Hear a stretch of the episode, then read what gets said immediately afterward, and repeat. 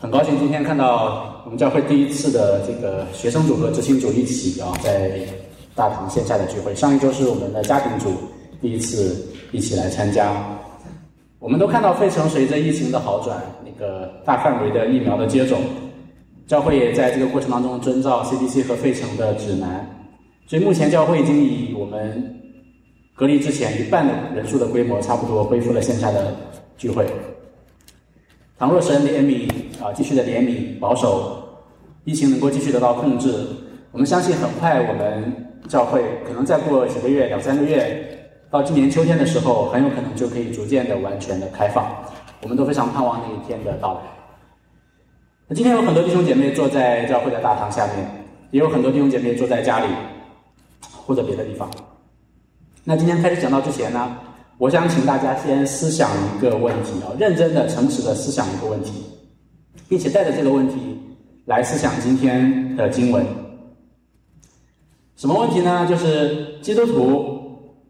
的这个身份对你、对我而言究竟有多重要？或者我换一个问法，就是当你想到自己是一个基督徒的时候，你的反应、你的心情。现在年轻人很喜欢用那个 emoji 嘛？你会给自己配一个怎么样的 emoji 啊？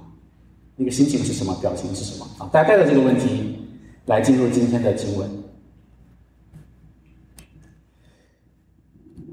那过去两周，其实我们呃主要 focus 在创世纪十五章和十七章，因为这两章很重要。我们知道，这是基本上是亚伯拉罕叙事的一个中心的焦点，就是神先后两次和亚伯拉罕立约。那这两次立约呢，都是以神的出现开始，以神开始盟约的关系，以神的应许开始啊，并且这两个应许当中，其实都围绕两个主题啊，以前以前已经讲过了啊，就是一个是后裔，一个就是土地啊，这两章都先后的提到了应许当中的这两个对象，所以呢，后面这次的立约，我们上次讲到，他重申了之前的那次立约，并且也延伸啊。不但如此，也设立了割礼，这个联系到男性的生殖器官，联系到生育，联系到后裔这样的一个仪式，作为这个约的记号。那在上一次呢，我们也特别花了一点时间去注意一个细节啊，就是圣经里面提到，当神跟亚伯拉罕第二次立约的时候，亚伯拉罕有一个笑的动作。当神说将来那位后裔要从萨拉而出啊，那位君王要从萨拉而出的时候，圣经说亚伯拉亚伯拉罕他笑了啊。那个第十十五呃十七章十五节那边说，神又对亚伯拉罕说：“你的妻子萨来不可再叫萨来，他的名要叫萨拉。我必赐福给他，也要使你从他得一个儿子。我要赐福给他，他也要做多国之母，必有百姓的君王从他而出。”那圣经说亚伯拉罕他就伏伏在地的喜笑，心里说：一百岁的人还能得孩子吗？萨拉已经九十岁了，还能生养吗？那么上次我们还特别的分析这个亚伯拉罕这里的笑究竟是意味着什么？那当然这个时候他的笑一定有一开始当他第一次听到这个消息时候那个夹杂着不幸的成分。因为后面我们很快看到亚伯拉罕，他一直都以为，在过去的十三年，他一直都以为这个以实玛利就是应许的后裔啊，所以他说：“但愿以实玛利活在你的面前。”可神继续非常清楚的告诉他说：“不是啊，不然是你妻子萨拉要给你生一个儿子，并且你要给他起名叫以撒啊。”所以当神紧接着很清楚的告诉亚伯拉罕他的旨意之后呢，我们看到亚伯拉罕他的信心。啊，开始发动啊，他的信心开始立刻的胜过，取代了之前那个短暂的不幸。这是我们可以想象，那个时候亚伯拉罕他的笑可能还挂在脸上，那个持续的笑，起先因着不幸一种不可能吧，哦，那个笑还停留在脸上的时候，神说 no no no，萨拉要给你生一个儿子的时候，他那个笑可能就突然就就发生了改变。他听到神的这个应许之后，亚伯拉罕选择相信啊。那之后的行动，我们也看到亚伯拉罕他随即起来，就给那些所有的男性行了割礼哦。他的信靠，他的顺服啊，证明他信心的真实性。我们也有看到新约当中，到了新约的时代，耶稣、保罗还有希伯来书的作者，他们都提到亚伯拉罕，也都提到他的孝啊。他们都肯定了亚伯拉罕的信心，却并未提及亚伯拉罕他不幸的时刻啊。当然，他们是站在一个更高的一个角度，从神的角度，一个更大的视野，纵观亚伯拉罕他的一生，他肯定了亚伯拉罕信心的真实。可是，即便如此，我们回过头来啊，我们再在这边稍微停留一下啊。那尽管亚伯拉罕他的信心是真实的，可是不可否认，他那一刻，他第一次听到的时候，那个笑曾经夹杂着些许的不幸，哪怕只有一个瞬间，他也曾经怀疑，曾经不相信神所说的事情。可是这个不经意的、不起眼的瞬间，我相信他成为亚伯拉罕之后人生当中他的余生。一个永远都无法忘记的瞬间，因为神说你要给这个儿子起名叫以撒。那以撒这个文这个希伯来文，它的意思就是他笑啊。那今天我们读圣经，其实我们读到以撒这两个汉字，在中文当中其实没有任何的含义。可是对于亚伯拉罕则不相同。所以我们可以想象一下，亚伯拉罕他之后每天叫他儿子的时候，他其实叫的是他笑，他笑啊。从以撒生下来一个小 baby，到他逐渐长大成人娶妻生子，亚伯拉罕之后还活了大概七十多岁哦，七十五六岁。他基本上每一天叫以撒的时候，只要叫他儿子的名字，都不可避免的把他带回到他当时匍匐在地那个瞬间不相信神、怀疑神的那个瞬间啊，带回到他那个曾经他不幸的时刻。其实不光是亚伯拉罕。那创世纪十七章之后，我们看到紧接着在十八章一开始，神就再一次的向亚伯拉罕显现，啊，应许萨拉一定会给他生一个儿子。不同的是，这次萨拉也在场啊。十八章一开始第九节那边说，他们就是神啊，他问亚伯拉罕说：“你妻子萨拉在哪里？”他说：“在帐篷里。”三人中有一位说到：“明年这时候，我必要回到你这里，你的妻子萨拉必生一个儿子。”萨拉在那人后边的帐篷门口也听见了这话。亚伯拉罕和萨拉年纪老迈，萨拉的月经已经断绝了啊。十二节这里说，萨拉心里暗笑，说：“我既已衰败，我主也老迈，岂能有这喜事呢？”耶和华对亚伯拉罕说：“萨拉为什么暗笑？说我既已年老，我真能生养吗？耶和华岂有难成的事吗？到了日期，明年这时候，我必回到你这里，萨拉必生一个儿子。”萨拉就害怕，不承认，说：“我没有笑。”那位说：“不然，你是在笑。”所以我们读到这里，我们知道萨拉这个时候的反应啊，其实和亚伯拉罕是一样的啊。那这个笑一定是出于他不幸的笑，因为很显然，萨拉他眼睛所能看到的，也是只有人的这个层面，他的环境，他自身的状况，他是一个不孕不育的妇人，他是一个年纪老迈的妇人，他是一个月经已经结束的妇人，所以从人来看，他已经几乎可以说完全没有生育的可能性。所以当他听到神这里这样的一个应许之后，他一定觉得是。天方夜谭啊，所以他一笑置之也是可以理解的。可是我不知道大家读到这里的时候啊，或者是如果你呃刚刚信主不久读到这里的时候，我不知道你有没有跟我一样的一种感觉我记得我以前刚刚读到这里的时候，我有一种反应，就是说这个这边这个描述这个对话有点太搞笑了，对吧？这个神为什么要抓住萨拉他暗笑啊？这个笑的这个小动作不放呢？我当时就觉得这也太幼稚了吧，对吧？因为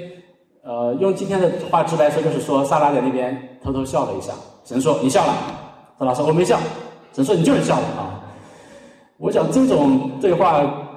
比较合体的出现在我跟我儿子玩的时候，对，玩一些非常幼稚的游戏，那个憋笑啊，看谁先把谁做做鬼脸，先把谁逗笑。我我当时就觉得说，圣经是神启示给人的真理，对吗？是神的话语。所以说是非常宝贵的，你可以说每一个字都非常非常重要，真的是一字千金，对吗？字字珠玑。可是为什么圣经要在这个细节上去浪费这么多字眼呢？我想再一次的这个问题的答案啊，还是要回到这个应许之子以撒的身上。如果我们知道这个萨拉他虽然这个时候还不明白，但是他即将要生的那个是一个名叫他笑的儿子啊，似乎就显得合理了。那在进入今天二十一章这段经文之前呢，我们知道我们跳过了当中十八章到二十章的篇幅哦。那这些篇幅虽然我们不花重点去讲，但是我们仍要了解一下啊这个背景和铺垫。在这三章当中，基本上主要的记述了两件事情。第一就是，而这两组事情是和之前是对照的啊。那第一组事件就是神审判索多玛和俄摩拉，并且在审判当中拯救了罗德和他的女儿。那之后，罗德和他两个女儿乱伦，生了两个儿子。所以为什么要记这件事情？那摩西的这个记述前是有选择性的啊。那这个事件其实对于当时摩西的这个听众啊，那些要进入迦南的以色列人来说，其实跟他们是息息相关的，因为他们刚刚结束了在旷野里面漂流四十年，那这四十年里面，其实他们受受尽了这个摩崖人各样的这种欺负、呃逼迫，不允许他们从他们那个呃这个地上走过啊。所以，呢，摩西这里其实是要向他们解释说，这些逼迫以色列人的摩崖人啊，他们其实这恰恰就是这个罗德和他的女儿乱伦所生的。这个人的祖先哦，罗德和他两个女儿乱伦的两个儿子啊，一个是摩崖人，一个是两个人的祖先。那另一组对照呢，讲到说之后，他们来到菲利士的土地上，再一次的亚伯拉罕他因着害怕，他在这个菲利士王亚比米勒面前说，他的妻子萨拉是他的妹妹。那这那这个这种伎俩，其实在之前已经发生过一次啊，在埃及的时候。所以为什么要记录这件事情呢？这个事情跟这个以撒又有什么关系呢？那那当然也是至关重要的，对吗？我们可以想象一下啊，倘若真的这个埃及王也好，亚比米勒王也好，他真的把萨拉当做亚伯拉罕的妹妹迎娶进宫，成为他的妻子，那基本上之后这个亚伯拉罕和和萨拉所应许的这个儿子，呃，这个计划就泡汤了啊。那神的应许其实也就破坏了。甚至当我们如果把这个事件放在一个更大的一个神的计划当中，那个神在伊甸园起初说将来女人的后裔，那个应许的女人的后裔，那个整本圣经一直在关注的那个男性啊，这这个事件啊啊，这个对象这个人，其实可能就被中断了。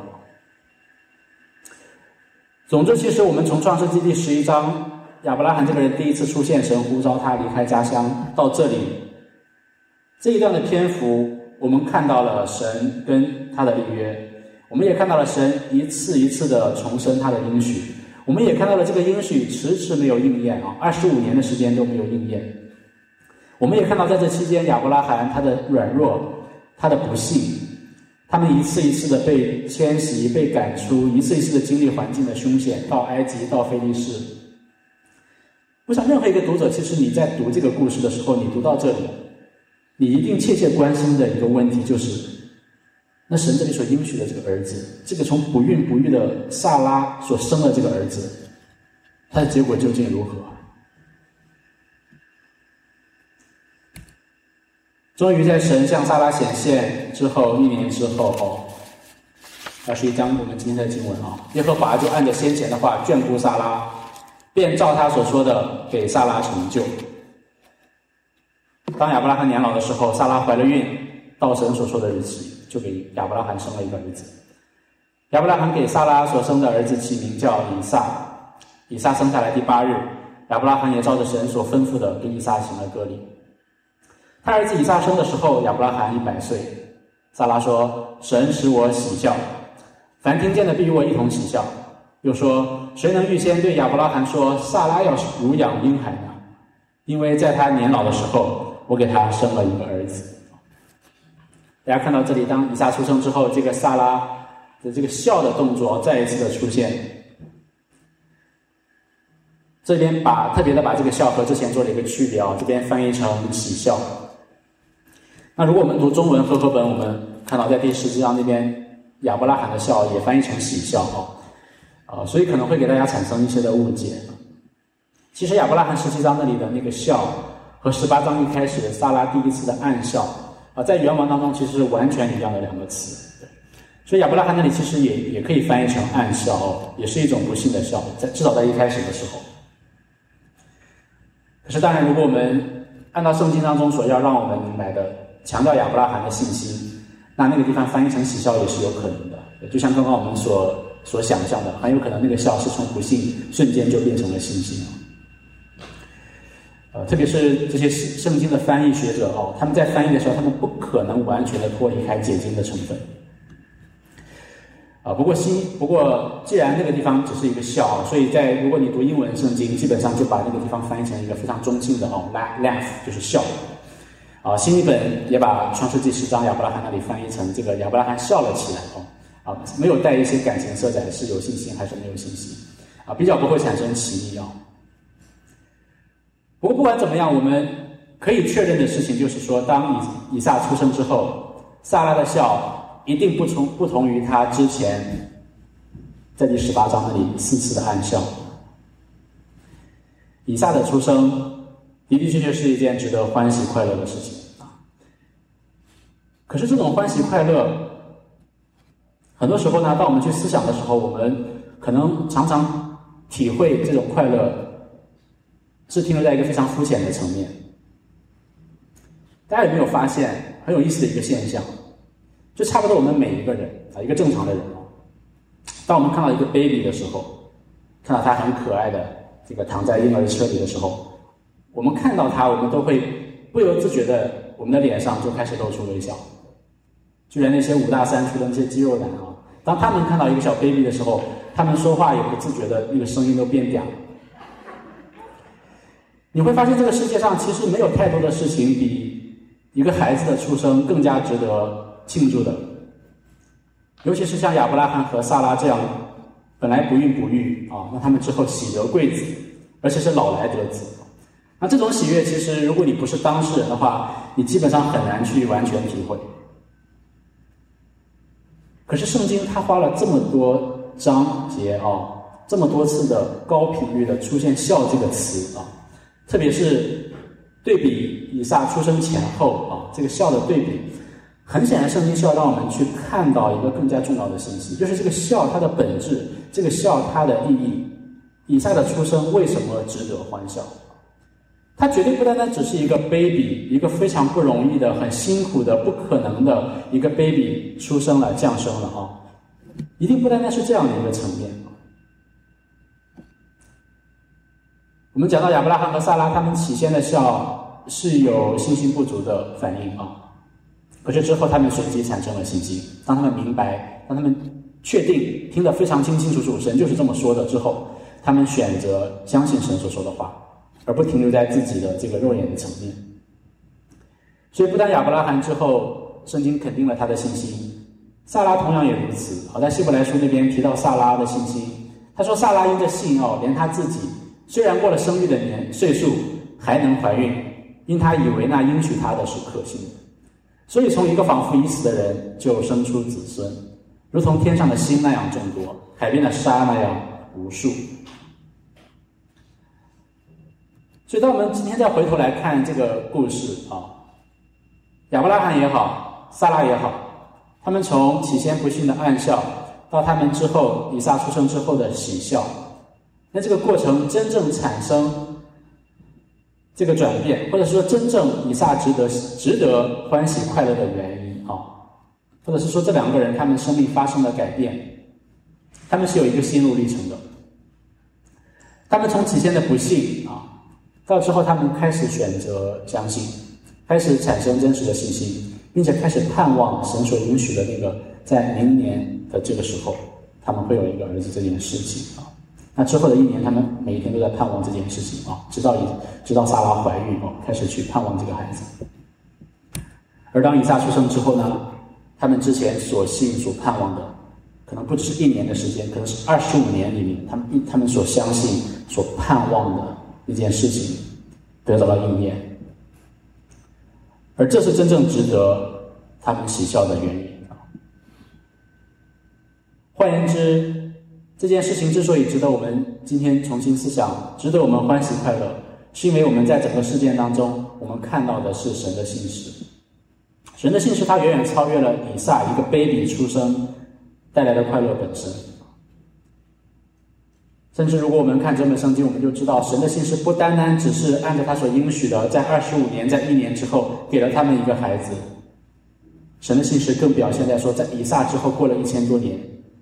那个以撒他所预表的啊，那位真正的女人的后裔，那位神所应许的那个真正亚伯拉罕的后裔，那位君王，神的儿子耶稣基督，他为我们降生了。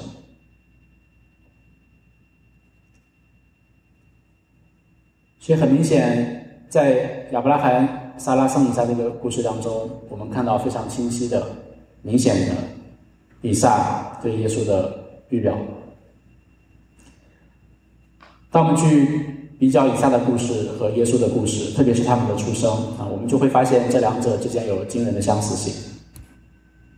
首先，以撒他的出生是从神迹产生的啊，他是透过一个不孕的、一个年迈的妇人所生的；而耶稣他的出生也是一个神迹的出生，是圣灵感孕，透过一个童贞女、一个 virgin 所生的。同样，以撒的出生给他的母亲带来了喜笑，带来了欢笑。同样，耶稣的怀孕、耶稣的出现、耶稣的出生，也给他的母亲哦，玛利亚带来了欢笑和喜乐。对，旧约和新约非常有意思啊，在记述这两个事件、这两个 baby 出生的事件之后，都提到这位母亲她的对神的一个呃颂赞。刚刚我们已经读过，在第六七节那边，以撒出生之后，撒拉向神献上一个赞美。他说：“神使我喜笑，凡听见的必要与我一同喜笑。”啊，又说：“谁能预先对亚伯拉罕说，撒拉要抚养婴孩呢？”啊，因为在他年老的时候，我给他生了一个儿子。路加福音记载说，当玛利亚她怀孕啊，这个来到伊丽莎白家里之后，她向神发出这样的一个颂赞哦，她说：“我的心尊主为大。”我灵以神，我的救主为乐，因为他顾念他使女的卑微。从今以后，万代要称我有福。他扶助了他的仆人以色列，为要纪念亚伯拉罕和他的后裔，施怜悯直到永远，正如从前对我们列祖所说的话。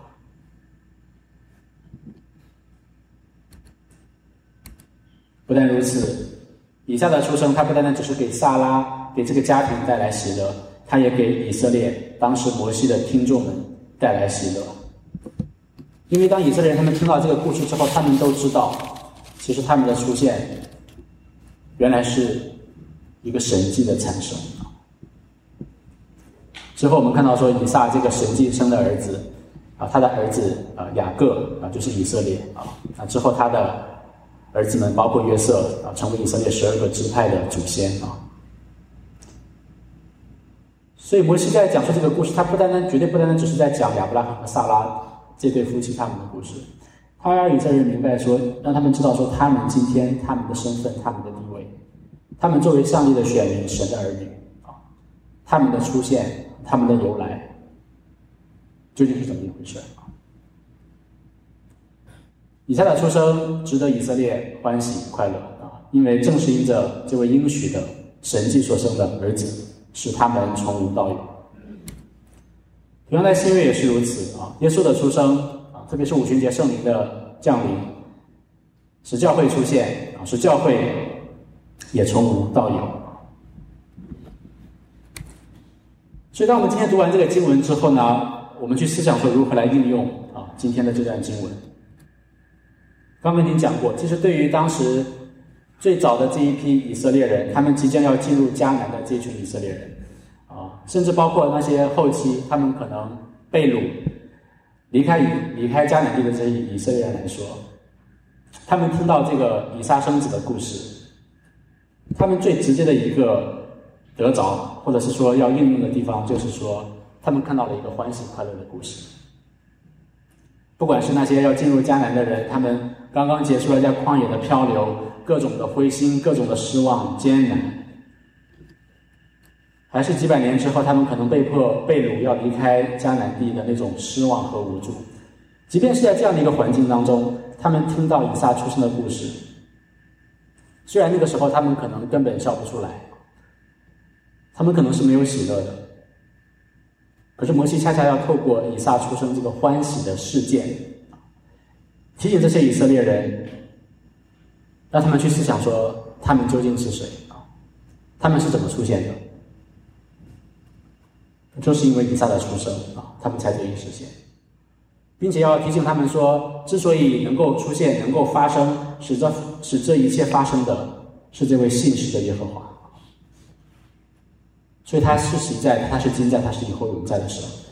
像希伯来说说，他是昨日、今日、明日都一样的神啊，他的信实是不改变的。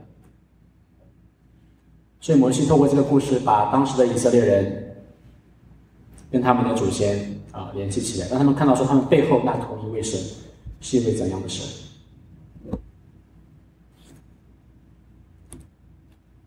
那对于今天的教会来讲，我们又如何来应用呢？很难想象，我今天二十分钟就讲完啊。早一点结束也没有关系。大家还记得在今天讲到一开始的时候问大家那个问题吗？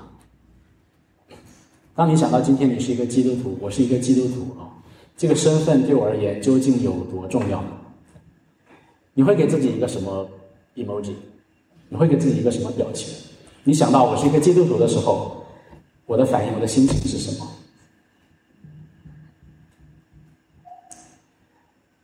其实，当我们反思这个问题的时候，我们会发现一个非常可悲的现实啊，就是今天其实很多的基督徒、很多的教会、很多的神的选民是所应许的子民啊。其实，我们对我们作为基督徒这个身份的认识，或者说我们以我们基督徒这个身份为乐啊，这件事情，其实是值得我们反思的。如果你诚实的。思想过这个问题啊？你诚实的问自己，我想问一下啊，下面是我自我发挥的时间啊，我想问一下在座的，今天我我大概目视大概五十位弟兄姐妹啊，有多少是给自己一个，当你想到我是一个基督徒的时候，我是欢喜快乐的，我非常的 proud of 我自己的这个身份，我想到之后我就开心。我虽然现在有各样的压力、各样的愁苦，我也有各样的这种人生的野心、各种抱负，可是当我想到我是一个基督徒的时候，我心里面不由自主的有一种，这个世上任何东西都不能带给你的喜乐。如果你有的话，可不可以举一下手？大概十位左右啊，对，啊，比我想象的那个数字还要多一点啊。因为我自己也有问我自己这个问题，对，诚实的说，当我自己问我自己这个问题的时候，我发现。我知道写的哦，神学上、理性上我知道，对。可是我真正我的这个情绪上、情感上，我发现我没有那么的喜乐，对，或者说至少没有我所应有的那样的一个喜乐啊。相反，我们如果看今天的现实，却是很多很多的基督徒，当他们想到我是一个基督徒的时候，他们把自己作为基督教会的成员这样的一个身份，要么是视为理所当然的，我受洗了，我就是基督徒哦；要么甚至是视视为一种负担啊。成为一种枷锁。哎呀，我还要去教会，我还要做这个，我还要做那个。其实我们没有意识到，原来我们今天能够成为神圣洁的子民，原来它本身其实是一件神迹，是通过神迹发生的啊，是因着神的信实、神的爱所发生的。所以，我们既不应该把它 take for granted，觉得理所当然。哎呀，不就是我去去教会参加一下？呃，这个慕道班受洗我就成为基督徒了嘛？不就是这样一个过程嘛？甚至说，哎呀，我我我不想洗礼，或者我洗礼之后，我作为基督徒，我要做这个做那个，我又要服侍，又要实际奉献，又要读经，又要参加祷告会，又要教会每天鼓励我们，让我们回教会，好烦呀！好，好像是一个负担。其实今天的故事就是要让我们看到，让我们来到神的面前，好好的思想一下，说我究竟是谁。为什么我们今天其实在这件事上是亏欠的呢？为什么我们今天在以神为乐这件事上是亏欠的？如果你看圣经当中整个神他救赎的这个历史，萨拉可能是那个比较明显的第一个欢笑的人。他的欢笑，我们刚刚也讲过，从不信到有信心、有盼望，到他的信心和盼望的那个对象应验的时候，他欢笑了啊。所以说，如果我们说，以撒出生就值得让萨拉那么的欢笑，因为他所盼望的、所相信的东西应验了、发生了，就值得他欢笑。那可以说他的这个欢笑的那个事件啊，其实也不过如此。因为我们知道，其实以撒的出生，他虽然初步的应验了神的应许当中那个后裔的部分，他们终于有了后裔。可是萨拉之后很快就过世了，甚至包括亚伯拉罕啊。他们没有看到那个神真正应许说，在这个后裔要像沙子，要像星星那样多。他们并没有看到那样的一个图画。那个部分对他们来说仍然是信，是他们的信心和盼望的那个将来的对象。除了后裔以外，那个土地就更是如此啊。他们这个时候还没有一寸啊神应许的地图是属于他们的。之后我们会读到说，亚伯拉罕他们第一次有真正在迦南地有了一块属于自己的应许之地，就是撒拉死了之后，亚伯拉罕买了一块地啊，成为他的埋葬他的妻子。到那一刻。应许当中关于这个地土的部分，才有了最初的一点点的应验。可即便如此，圣经仍然让我们看到说，萨拉欢笑，用了那么多次的“笑”的这个字眼，让我们看到说这件事情是值得萨拉欢喜快乐。同样，过去几百年之后，当以色列听到这个故事的时候，其实他们应该有比萨拉更多更深的欢笑，不是吗？因为他们相比亚伯拉罕和萨拉，他们已经看到神的应许啊，真的发生了。几百万的以色列人口，他们今天真的从一个不可能生育的妇人，今天成为一个大族。他们浩浩荡荡的来到了这个迦南地，他们马上就要将这个地方占为己有。所以，关于后裔的应许，关于地土的应许，已经发生了啊。他们看到了亚伯拉罕和萨拉所没有看见的。所以他们对这位上帝的信实，对他的工作，对他的认识，应该是更多、更大、更深。他们的笑当然也应该更加的真实，更应更应当去欢笑啊。那在之后，人如果今天到了教会的时代呢？如果我们今天我们跟萨拉的时代相比较，跟以色列的时代相比较，有什么不一样的呢？我们会发现，说原来神真正应许的那个女人的后裔，那位耶稣基督，他也已经来到了这个世上，他已经施行了拯救。我们今天看到的、所经验到的，是比萨拉、比以色列要多得多、多得多的啊！因为我们今天活在神的这个应许已经实现和正在完全、彻底的完成的这个进程当中，所以我们看到了比以前的人更大、更多的应许。看到了更大、更多神的信使，我们当然也经历神更大、更多的恩典。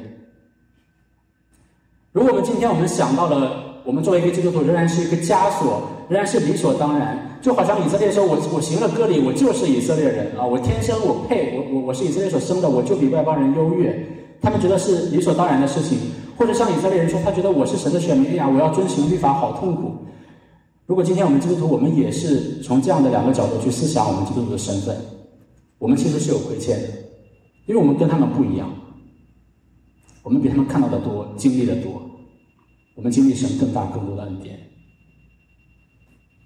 不但如此，我们也对将来我们今天仍然要有的信心和盼望的那个事情，那个将来一定会发生的事情，我们其实应当有更大的确据，因为我们看到更多，我们经历更多，不是吗？那自然而然，我们也应当有更多的欢笑、欢喜。来，圣经里面有一个非常非常核心的一个教义，就是以神为乐的教义。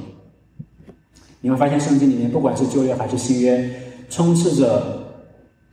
神对他的子民的教导：你们要以神为乐。在诗篇三十七章，大卫说：“你当倚靠耶和华而行善，住在地上，以他的信实为粮。”又要以耶和华为乐，他就将你心里所求的赐给你。你一定很想知道旧约里面这些人他们为什么能够以神为乐，特别是他们也在一个困苦的环境当中，他们是怎么以神为乐的？难道是阿 Q 精神吗？难道是自我安慰吗？他们怎么可能在那样的一个环境当中仍然心里面是欢喜快乐的？其实我想，原因其实是一样的。就虽然环境是那样，可是他们心里面，他们想到神所做的事情，他们那个时候，他们看到了自己身上应当有的信心盼望，并且这个信心和盼望是真实的，而这个信心和盼望能够让他们相信说，将来我所信所望的那个事情一定会发生。因为为什么呢？这不是阿 Q 的精神，不是自我安慰，而是因为我知道这是耶和华所应许的，而他是一位信实的神。到了新约时代也是如此。保罗在罗马书五章十一节，他说：“不但如此，我们既借着我主耶稣基督得与神和好，也就借着他以神为乐。所以我们看保罗，我们也会想：哎，保罗他对吧？他为了福音的缘故，他被他入监狱，他被误解、被攻击、被鞭打。可是他为什么仍然能够写下那样的经文？说，我不管是在怎样的环境当中，对吧？我都能够以神为乐。其实我想原因也是一样的。他所看到的不是他的环境，不是他去传福音就有人信了，不只是眼睛所看到的这些效果，而是他知道他所去传扬福音的这位神啊，他所做的事情啊，他的信实，他深信这一点啊，他的信心和盼望是有根有基的。我们很多人都背过这个小奥里问答，啊，特别是第一个问题，大家一定都听过一百遍啊。作为基督徒，我们人生的首要目的是什么？人生首要的目的就是荣耀上帝，并以他为乐，直到永远。差不多荣耀神，以神为乐，就是圣经当中最核心的教义，或者是说基督徒最重要的、最应该做的，也本来应该有的。当我们如果明白。原来以神为乐是这么的重要，是我们基督徒一生的中心。你再去看旧约里面所有那些不同的先知也好、君王也好、祭司也好，他们向神发出那样的一个赞美，你再看到他们欢喜快乐的时候，你就知道他们在欢喜快乐背后的原因究竟是什么。一定不是我们所以为的那种环境啊什么的，或者发生了什么事件本身，他们一定都是透过他们的心情和盼望，看到了这位信实的神。正是因为这样的一个信心和盼望，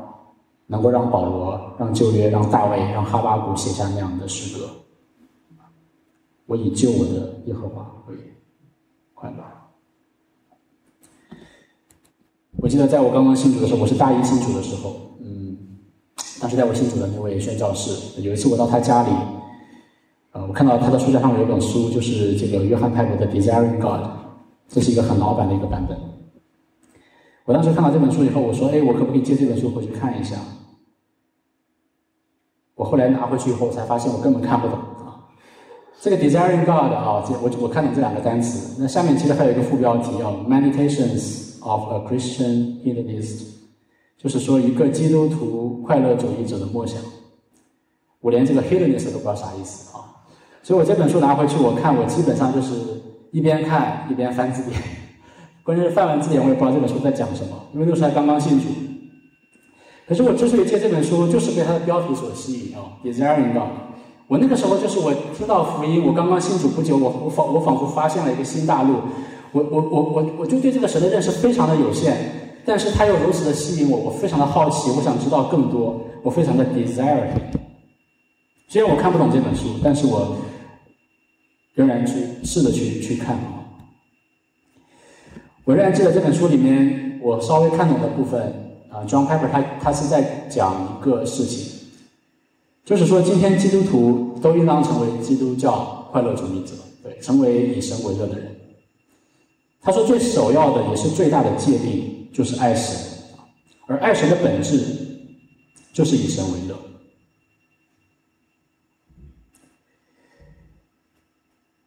所以。我想把这把他说的这句话，今天也送给弟兄姐妹，也请弟兄姐妹去回去好好的去思想啊。当我们今天讲我们爱神、我们爱人的时候，那爱神究竟是什么意思？其实爱神就是以神为乐，而这个喜乐一定不是从这个世界的标准，不是从环境而来的，而是单单因为神，因为他的拯救、他的信实。当我们从这个角度去思想的时候，弟兄姐妹，也许你。毕业非常的困难，也许你 H1B 一直没有抽到签，也许你的感情也不顺利，也许你家里有这样那样的烦心事，也许你的祷告神都没有垂听，神都没有按照你所要的应验。可是我要告诉大家，圣经向我们应许，圣经也让我们看见，纵然在这样的一个环境当中，我们仍然是可以以神为乐的，仍然是可以喜乐出来的，不是那些我们以为可以带给我们喜乐的原因，而是因为我们看到神他在历史当中所做的。看到我们所信的，我们所属于的，拯救我们的是这样一位信实的神，也让我们也提醒让我们看到说，今天我们是一个基督徒的身份。当我们再感觉到那种律法主义的倾向，感觉到这样那样的时候，我也提醒大家，当明天你再对自己说我是一个基督徒的时候，看到原来我今天能够成为这样一个基督徒的身份，是神啊，是神让我成为今天的样式，是神让我从无到有。我们一起来祷告。天天父，我们感谢赞美你，我们感谢你透过以撒出生这个短短的故事，啊，提醒我们今天这个时代的教会，提醒我们今天每一位真正属你的儿女。天父，我们在你面前来认罪悔改，因为我们承认，我们虽然信主多年，可是很多时候在我们的生活当中，我们被世上各样的事情，被世上各样的价值观、世界观，整个世界的方向、世界的动力，甚至我们的服饰。主啊，夺走了我们的喜乐。天父，我们在你面前再一次的回到你的面前，我们单纯的、诚实的思想今天我们的身份啊，思想我们今天在你手里与你的关系。所以我们相信你的心意是让我们以你为乐，因为你也配得颂赞，配得赞美，并且我们也相信神，当我们以你为乐的时候。我们爱你，你也会因为我们为乐。所以主孩子盼望神能够不断的去提醒你的教会。孩子之所以这样的祷告，之所以这样的教导，是因为虽然孩子今天也看到环境是如此的艰难，包括孩子自己也是被这个世上各样的声音所影响，看到教会的这个时代所面临的各样的这种软弱、挣扎和冲击，可是神孩子相信一件事情，就是神你是那位信实的神。所以孩子生气，主你属你的儿女，你一定会管教。而管教的是当时不以为甜美啊，但是事后当我们回想的时候，主要我们的生命就因着你的管教而长进。神盼望你在我们的教会掌权，盼望你得着每一个坐在这里的、不坐在这里的属你的儿女的心，让我们能够活在这个地上，当这个世界以各样的这些愁苦、混乱、呃犯罪。各样的事情夺走我们喜乐的时候，主啊，让我们在你里面，我们想到你，我们心里面就有这个世界所不能给我们的大喜乐。感谢主，然后奉耶稣宝贵的名求，阿门。